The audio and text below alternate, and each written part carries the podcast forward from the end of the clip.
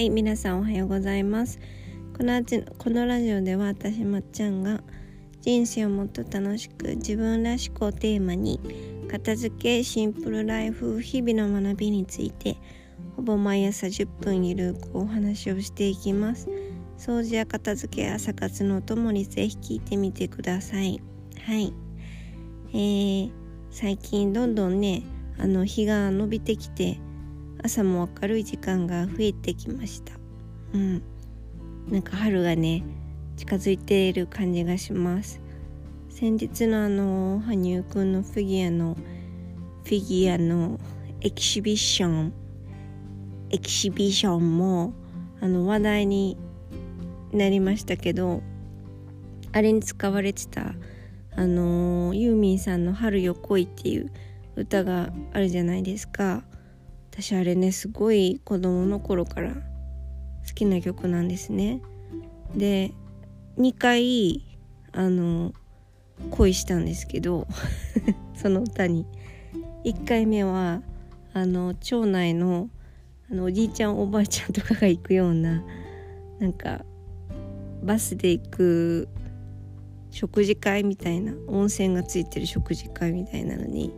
子供の時に1年に1回か2回ぐらい行っててそれのなんかおじさんおばさんたちおじいちゃんおばあちゃんたちがお酒飲んであの宴会場でカラオケ歌ってるような場面の時に誰かが絶対歌ってたんですよこの歌をね。で子供ながらになんだこの歌はすごいいいぞと思って好きになったんですよ最初1回目にね。でその後に確か小学校の国語の教科書にこれの詩が載ってたんですよ「春よ来い」の詩が載ってて。で1回目好きになった時にその歌のね歌詞とか曲名とかはもう覚えてなかったんでその詩の勉強してた時にその歌って気づかなかったんですけどすごいいいなんか詩だなと思って好きだったんですよね。私別にその詩をたしなむ人間じゃないので あの別に普段詩が好きになるとかあんまないんですけどすごい綺麗だなと思ってあの見てたんですよその文章をね。詩にしてはなんかちょっと長いなと思いながら。そしたら国語の授業の時に先生がこれあの歌なんでちょっと流しますねって学国語の授業で言ってえ歌なのと思いながら楽しみにしてたらその私のお気に入りの歌がね流れてきたんですよ。宴会場で聴いてた歌が流れてきてわ私これ本当に好きなんだと思ってそっからあの調べましたちゃんと。ユーミンさんの「春よ来い」って歌なんだと思って。何なんですかね。小学生ながらになんか哀愁があるなみたいな。懐かしい気がするなって思ってはい。今でも時々聴く歌です。なんかあの羽生さんが踊ったことによって世界中で有名になってくれてるのかなと思うとはい。嬉しいですね。ではでは今日のテーマに移っていきます。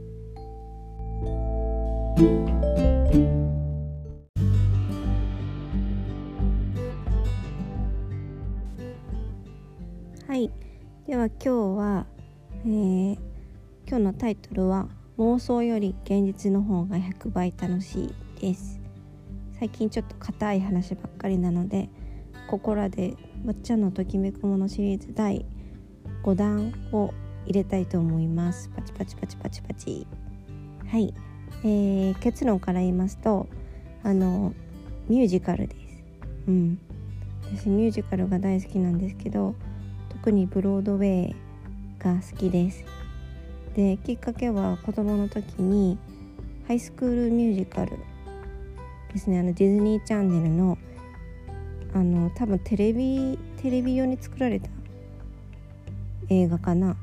ハイスクールミュージカルにドハマりしたんですよね。ハイスクールミュージカルの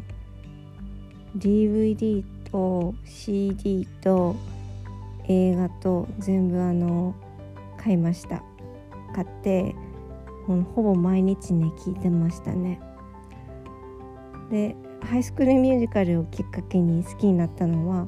ミュージカルだけじゃなくてミュージカルと英語とあとチアリーダーにも憧れました。はい。でミュージカルがそこですごい好きになったんですけどミュージカルを英語で聞いてたんですよ。だからそのハイスクールミュージカル英語だったので。で英語のミュージカルを見に行く場所は日本には当時私は全くないと思ってたのでとりあえずその劇場に見に行くっていう発想はなくってですねあの映画化されたミュージカルの DVD を見てたんですよ。うん、マンマミーヤとかレントとかシカゴとかヘアスプレーとかその辺のすごい有名なやつを家の近くのゲオに借りに行って見てました。はい。特にあのヘアスプレーとかすごい好きでね。あのあれは見ながら踊踊ってた。踊ってました。はい。でまあ英語でのミュージカルを見に劇場に行くことはそこは全然考えてなかったんですけどなんかふとした時にそういえばブロードウェイってそういう英語でのミュージカルの劇場があるところなんじゃないかなってふと思い出してきっかけ覚えてないんですけどあのブロードウェイというものにね憧れ始めたんですよ高校ぐらい時に。うん、でまあ田舎の生まれですから私は岐阜の田舎の生まれですからあのー、周りにブロードウェイに行った人間とかニューヨークに行った人間とか別にいなそんなにいなかったんですよね。うん、その時東京ですら私行ったことなかったのでそんなアメリカだなんてニューヨークだなんて、まあ、夢のまた夢ですよね。そうまあく行ける人は行けてるし行く人は行くんでしょうけど私はですねそんな発想は全くありませんでしたね。うん、なんか親戚に一人ニューヨークに住んでる方はいらっしゃいましたけどまあ自分のこととしてはちょっと捉えられなかったので夢物語だなと思ってました。はい。でもあの相変わらずミュージカルはすごいずっと好きであの高校の文化祭でねハイスクールミュージカルをあのすごいめっちゃ推してみたりとか でもなんか結局自分のクラスはできなくってなぜか隣のクラスがやることになってすごい悔しくってあの隣のクラスの踊りのダンスにね侵入してして一緒に踊ったりとかしてました。はい。なんで踊れたかっていうと家でね踊ってたからです。はい。はい。それぐらいすごい好きだったんですよ。私別に歌もできるわけじゃないし踊りもできるわけじゃないんですけどだからこそ憧れてたのもあるかもしれないですね。なんで家でやってました一人で。で劇団四季もね確か見に行ったんですよ。友達が高校の時に誘ってくれて劇団四季はなんか葉っぱのフレディとかそれこそマンマミーヤとか見に行きましたね。であなんか劇場で見るミュージカルめっちゃ面白いやんと思ってでもやっぱりハイスクールミュージカルきっかけに好きになったから英語がいいなと思いながら英語かぶれの、はい、高校生でしたねでそっからはもうずっとあの英語の英語で劇場でミュージカルをブロードウェイで見るっていうあの憧れはただの妄想だけで終わってたんですよね。そこから別に行動に移すわけでもなく行きたいなって言って終わっててでなんか大学生ぐらいの時は別にそれをなんか現実的な夢として捉えるわけでもなく忘れてたんですよねほとんど。うん、で社会人になってその片付けをねした時にずっとあの高校生ぐらいのとこから残していたハイスクールミュージカルの CD とか DVD とか全部あの手放せなくて手元に残ったことに気づいたんですよ。結構な量ですよ CD と DVD 全部あると。なんかハイスクールミュージカルってシリーズ化してたんで1234映画も入れると4本か5本ぐらいあるんですけどそうそれの CD と DVD の量になるとね10本ぐらいあるので結構な量なんですけど全部ね残してたんですよ。そうで改めて私ってやっぱミュージカルが好きなんだなってブロードウェイで英語で見てみたいなってその時にあの思いました。はい。でも思ってそこからニューヨークに行こうとは思わず頭の片隅に再認識してそのことを入れてたんですけどでちょうどその時にあのマッサージの勉強をしに行きたいなと思ってて留学エージェントさんにね行ってたんですよ。あのマッサージの留学でマッサージのね種類でロミロミっていうのがあるんですけどそれでハワイの方とかにあの留学に行きたいんですって豪語しに行ったらでついでに英語も勉強したいんですみたいな。そう舐めてますよね。で言いに行ったらねあのちょっと金額がみたいな感じで言われてあ金額かと思って。そうなんか別に行けるには行けるけどあの滞在期間が短くなるし滞在期間を延ばしたいんだったらもっと金額がいりますって言われてどうしようってなってでそこから済んだもんだあり結局フィリピン留学とカナダのワーホリって収まったんですよね。そう。で私よくなんでカナダに行くことにしたのって言われるんですけど、ね、アホみたいな理由がねカナダニューヨーク近いやんっていう。はい。でカナダのトロントが特にねニューヨークにめっちゃ近いんですけどそんなアホみたいな理由でカナダのトロントに行きました。はい。なんで別にカナダめっちゃ好きだったとかトロントに憧れてたとかそういうわけではなくあのニューヨークに近いというただただそのミュージカルが見えるかもしれないみたいな理由で行きました。はい。じゃあニューヨークに行けよって話なんですけど。本当ちょっとアホですよね それでね結局あのトロントにカナダのトロントに行ったんですけどで行ってで実はトロントってニューヨークとかロンドンとかに次ぐぐらい有名なあのミュージカルの都市なんですよ。うん、で英語も一応ねそのフィリピンでさらさらってお勉強したので一人でね勇気を振り絞ってあのトロントのミュージカルの劇場に一人でですよ行ってあのきらびやかなあのチケット売り場でチケットを買って劇場に入ったらもうすごくてですねあのきらびやかな感じで私私服できたけど大丈夫だったかなみたいな。なんか皆さんおしゃれしてらっしゃるしむしろアジア人私だけみたいな。はい。なんかトロントってね結構リトルワールドでいろんな人種がいるはずなのにミュージカル劇場にはなんか白人しかいなくてちょっと自分浮いてるなと思いながらまたもやそこではまんまミーを見たんですけどはい。なんかね映画と違って字幕がないじゃないですかミュージカルって。だから正直何言ってるかちょっと全く分かんなかったんですけど